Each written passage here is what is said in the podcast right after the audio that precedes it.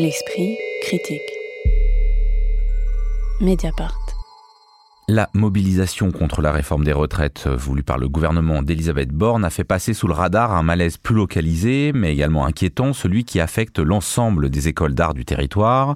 Certaines écoles sont occupées depuis des semaines, à l'instar de l'école d'art de Poitiers. D'autres, comme l'ESSAD de Valenciennes, pourraient bientôt fermer. Celles de la région Auvergne-Rhône-Alpes ont connu une baisse de subventions allant de 15 à 45% Celle de Bourges, située dans un bâtiment municipal, est dans un état de délabrement avancé.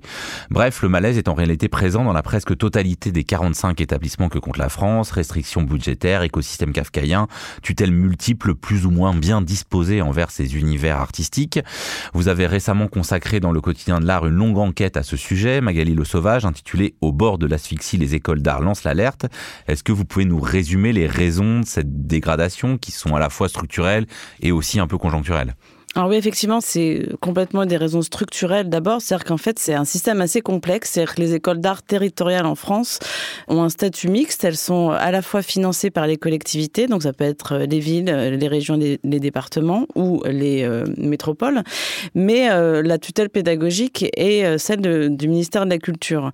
Donc en fait, ce qu'on voit en ce moment, c'est que les collectivités territoriales qui sont prises à la gorge par l'augmentation des coûts, par l'inflation, mais aussi par le dégel du point c'est-à-dire qu'en fait la masse salariale explose dans la fonction publique, puisqu'en fait l'indice du salaire des fonctionnaires a été dégelé par l'État, qui ne vient pas par contre compenser cette augmentation des coûts. Il y a aussi l'augmentation des coûts de l'énergie, et les écoles d'art sont des lieux de production intensive, donc on utilise beaucoup d'électricité, beaucoup de matériaux, etc. Ce qui fait qu'en fait les écoles se retrouvent prises à la gorge avec des budgets en baisse. On a en plus de ça certaines tutelles politiques, comme c'est le cas en Auvergne-Rhône-Alpes. Ça, c'était ma question. C'est est-ce qu'on peut dire que certaines des baisses de subventions ont été directement politiques vis-à-vis de d'écoles considérées d'ailleurs à tort comme ou à raison comme des repères euh, rebelles?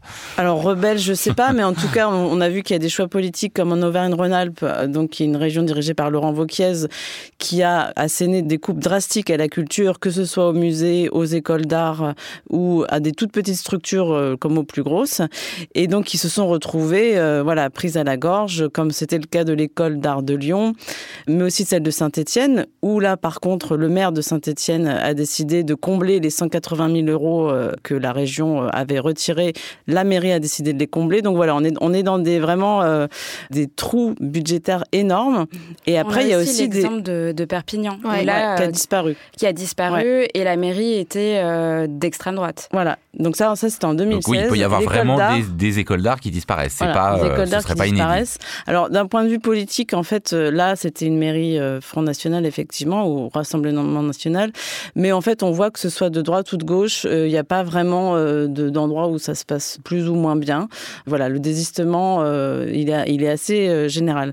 Et donc à ces causes structurelles, donc s'ajoutent des causes conjoncturelles. En plus de ça, vous avez la concurrence des écoles privées aussi, des écoles privées d'art en France qui est de plus en plus importante. Et donc ceux qui en ont les moyens partent euh, dans celle-ci.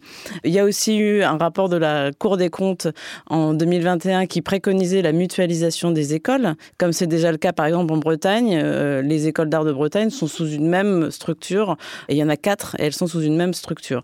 Donc voilà, tout ça fait craindre beaucoup de choses aux étudiants comme aux professeurs. Il y a énormément de suppressions de postes.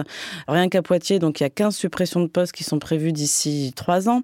Donc ça veut dire que par exemple, vous avez l'école d'art d'Angoulême, il y aura plus de cours de sculpture parce qu'ils veulent mettre l'accent sur la bande dessinée puisque voilà, il y a le festival de bande dessinée.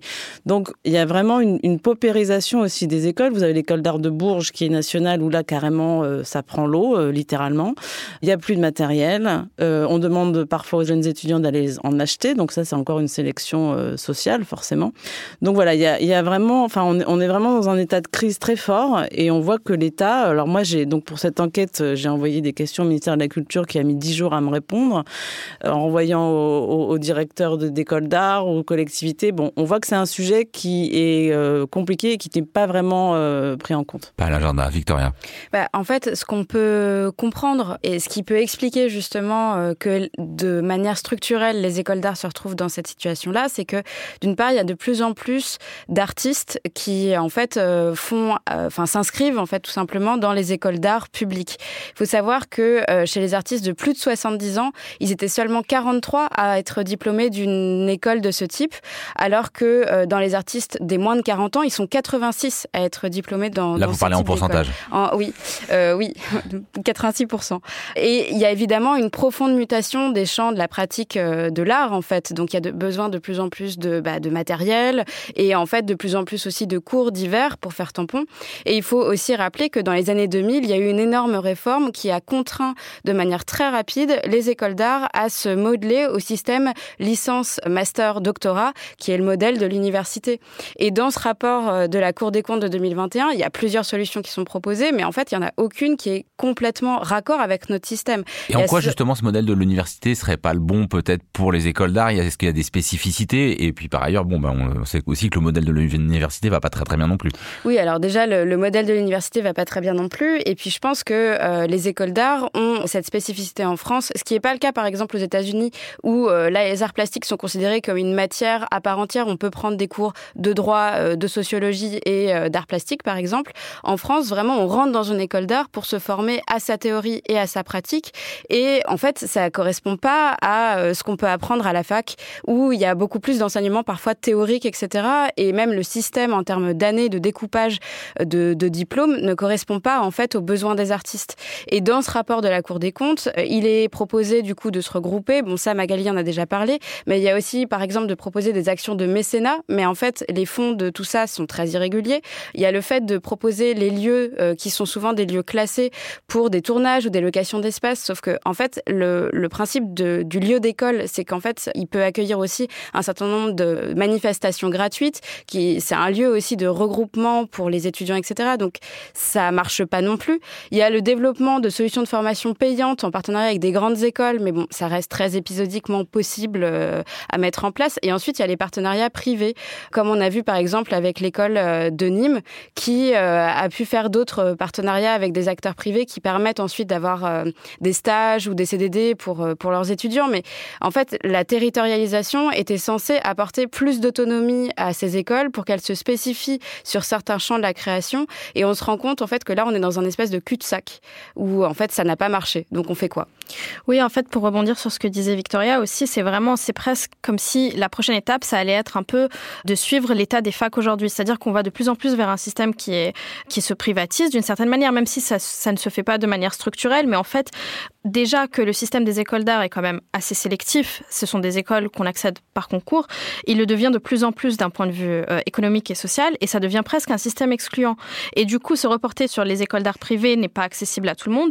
Et je trouve que ce qui est aussi assez dangereux, c'est qu'on a quelques exemples de structures d'écoles privées qui sont pas toutes euh, certifiées par l'État, mais qui prennent leur quartier dans des campus d'écoles d'art qui ont fermé. Donc je pense euh, à l'école supérieure des Pays de la Loire. Et je trouve que c'est surtout ça qui est dangereux, c'est-à-dire qu'on parlait tout à l'heure des locaux qui sont quasi insalubres. Et en fait, on se rend compte que certains des locaux, insalubres ou pas, peuvent être occupés par le privé. Donc, il y a comme si, en fait, il y a un, un laisser-faire de la part du ministère de la Culture qui est assez flagrant. Et en fait, ces mouvements, donc euh, des mouvements d'occupation d'écoles et de grève, avaient déjà commencé en 2022. Il y a eu un premier communiqué de presse qui a été publié en décembre 2022. Et après, quand euh, Madame Rima Abdulmalak, la ministre de la Culture, euh, adresse le Sénat et présente ses vœux aux acteurs culturels, non seulement il n'est absolument pas question de cette situation, à même pas un mois après le premier communiqué de presse, mais par exemple, on met l'accent sur les métiers d'art. Et à ce moment-là, en fait, on se rend compte que d'une certaine manière, il y a un désintérêt de la part du ministère de la Culture par rapport aux arts plastiques, parce qu'il y a c'est comme si c'était considéré comme, comme quelque chose d'inutile en fait. Et ça ça me rappelle un peu ce qu'on a ma question. est-ce que c'est c'est de toute façon la dernière roue du carrosse ou euh, est-ce que euh, voilà, en, gros, est-ce qu'on est sur un problème d'organisation structurelle, euh, de pur manque d'argent, ou au fond, euh, ça dit quelque chose de plus sur euh, la manière dont on considère aujourd'hui les arts plastiques? Je pense que ça en dit quelque chose de plus et ça fait écho aux, politiques de ce gouvernement en particulier. Et ça, enfin, moi personnellement, ça me, ça me fait juste penser à tout ce qu'on a pu entendre pendant la crise du Covid sur le fait que certaines personnes sont utiles et d'autres ne le sont pas. Et je pense que fondamentalement, on part du principe que les arts plastiques ou les arts visuels ne sont pas utiles, mais d'une autre manière, en fait, parallèlement, il y a quand même un accent qui est mis sur sur les institutions culturelles, on va dire, qui vont par exemple s'exporter à l'étranger. Donc en fait, on valorise ce qui est économiquement viable. viable. mais du coup, en fait, pour que les institutions culturelles soient économiquement viables, on a bien besoin d'artistes qui seront exposés dedans et de travailleurs, travailleuses culturelles. Victoria. Oui, mais c'est complètement ça. il faut rappeler quand même que, évidemment, qu'on n'a pas besoin de faire une école d'art pour devenir artiste. On peut tout à fait être autodidacte et c'est pas ça. La formation, ça constitue pas un billet d'entrée dans le monde de l'art, mais c'est quand même un, ça peut être un critère de légitimité, en fait. Euh, quand on veut s'insérer, ça peut permettre, euh, à tort, hein, sûrement, d'avoir des bourses, enfin, en tout cas, d'avoir une plus grande légitimité pour obtenir des bourses, des résidences, de même s'introduire au marché de l'art ou d'être, d'avoir des expositions en institution. Et le lieu de ces formations-là, c'est, euh, ça permet d'avoir évidemment le côté théorique et pratique qui est plus du tout à, enfin c'est pas le sujet, mais c'est aussi le lieu où en fait il y a de manière indirecte quelque chose qui permet une professionnalisation au contact des camarades, au contact des enseignants, dans les travaux de groupe, les workshops, les rencontres avec des artistes. Et ces gens-là, il faut les faire venir et ça mm. coûte de l'argent. Et du coup, ça veut dire que finalement, euh, en fait, les, les, les écoles d'art entre elles sont déjà tellement classées et classantes que si on enlève cette possibilité d'avoir justement ce maillage indirect euh, social et professionnalisant et pré-professionnalisant, en fait, euh, bah, c'est ce que tu dis, Lynn, c'est que ça vide un peu le... Le rayonnement euh, De, de, la culture française à l'international. Et, et, cette idée bon, qu'on voit circuler du fait de cet état global assez inquiétant que vous nous décrivez toutes, cette idée quand même qu'il faudrait peut-être mutualiser, voire fusionner des écoles, Magali Le Sauvage, quand vous avez fait votre enquête, c'est pris comment? Est-ce que c'est vraiment une absurdité ou est-ce qu'on bon, on pourrait se dire aussi que peut-être euh, aujourd'hui le maillage territorial n'est plus le bon? Bah, je crois qu'en en fait, il y a 45 écoles territoriales, ça me semble pas un chiffre énorme sur 36 000 communes de France. Et en fait, le maillage territorial, il est extrêmement important. C'est la même chose pour les centres d'art, pour les fracs. Euh, c'est-à-dire qu'en fait, euh, quand vous êtes à Valenciennes, donc cette école qui euh, est en grave danger de fermeture, que vous êtes jeune étudiant, qu'en général vous vivez en dessous du seuil de pauvreté, c'est beaucoup plus compliqué si on ferme votre école d'aller vous installer à Lille ou à Paris. Donc, faut, faut aussi voir qu'une école d'art, c'est pas juste un espèce de pôle d'excellence qui doit être là pour, euh, pour mettre en valeur une politique. C'est-à-dire que ce sont aussi des lieux d'intense réflexion, d'intense débat sur euh, notamment les sujets qui intéressent la jeune génération, euh, féministe, décoloniaux, etc. Et qu'en fait, il faut aussi porter ces sujets de réflexion sur tout le territoire, que ce ne sont pas que des lieux de production, ce sont des lieux de pensée aussi très, très importants, qu'une école d'art, c'est pas seulement un endroit, c'est aussi, ça doit être un endroit où on, on se professionnalise, ça devrait l'être même peut peut-être plus, il faudrait que les artistes soient plus armés, notamment euh, sur le droit du travail, euh, sur les contrats, euh, sur tout ce, genre de choses très précises. Mais c'est aussi des lieux où ils s'arment d'un point de vue conceptuel, d'un point de vue théorique. Et ça, je pense que cette, ce maillage territorial, il est très important. Je voulais aussi souligner que moi, ce qui me frappe, c'est qu'en fait, le, ministère de la Culture et, les politiques en général mettent beaucoup l'accent sur la jeunesse, mettent beaucoup l'accent. Alors aujourd'hui, ça commence un petit peu à s'estomper, c'est-à-dire que les prix, par exemple, sont ouverts de plus en plus. Enfin, on abolit de plus en plus les limites d'âge des prix, comme le prix Marcel Duchamp, par exemple. Mais il y a quand même un certain jeunisme euh, dans l'art qui est toujours très présent, dans tous les domaines d'ailleurs, hein, on le voit. Et que là, en fait, euh, à l'inverse, en fait, on laisse complètement euh, dépérir euh, des écoles, on, laisse complètement tomber une, jeune génération de, créateurs. Et là, vous voyez une réaction? Parce que ça... Alors, il y a une réaction qui est très forte, qui d'ailleurs est liée au fait que maintenant, vous avez des syndicats d'artistes qui commencent à se créer. Donc, vous avez par exemple le Massico, le SNEAD, qui est le, syndicat des écoles d'art, qui est constitué à la fois de professeurs et d'étudiants. Vous avez là, en tout cas, une, une interorganisation qui s'appelle École d'art et de design en danger, qui s'est mise en place et qui est très active, qui a un site internet. Enfin, c'est vraiment, euh, voilà, c'est vraiment très important. Et je crois que euh, si les écoles d'art il y a une dizaine d'années n'étaient peut-être pas en meilleur état, en tout cas, on voit que la réaction aujourd'hui est très forte et c'est dû à cette politisation aussi des artistes et à cette conscience euh, de classe, d'être une classe aussi sociale qui, voilà, qui, qui fait ses preuves aujourd'hui.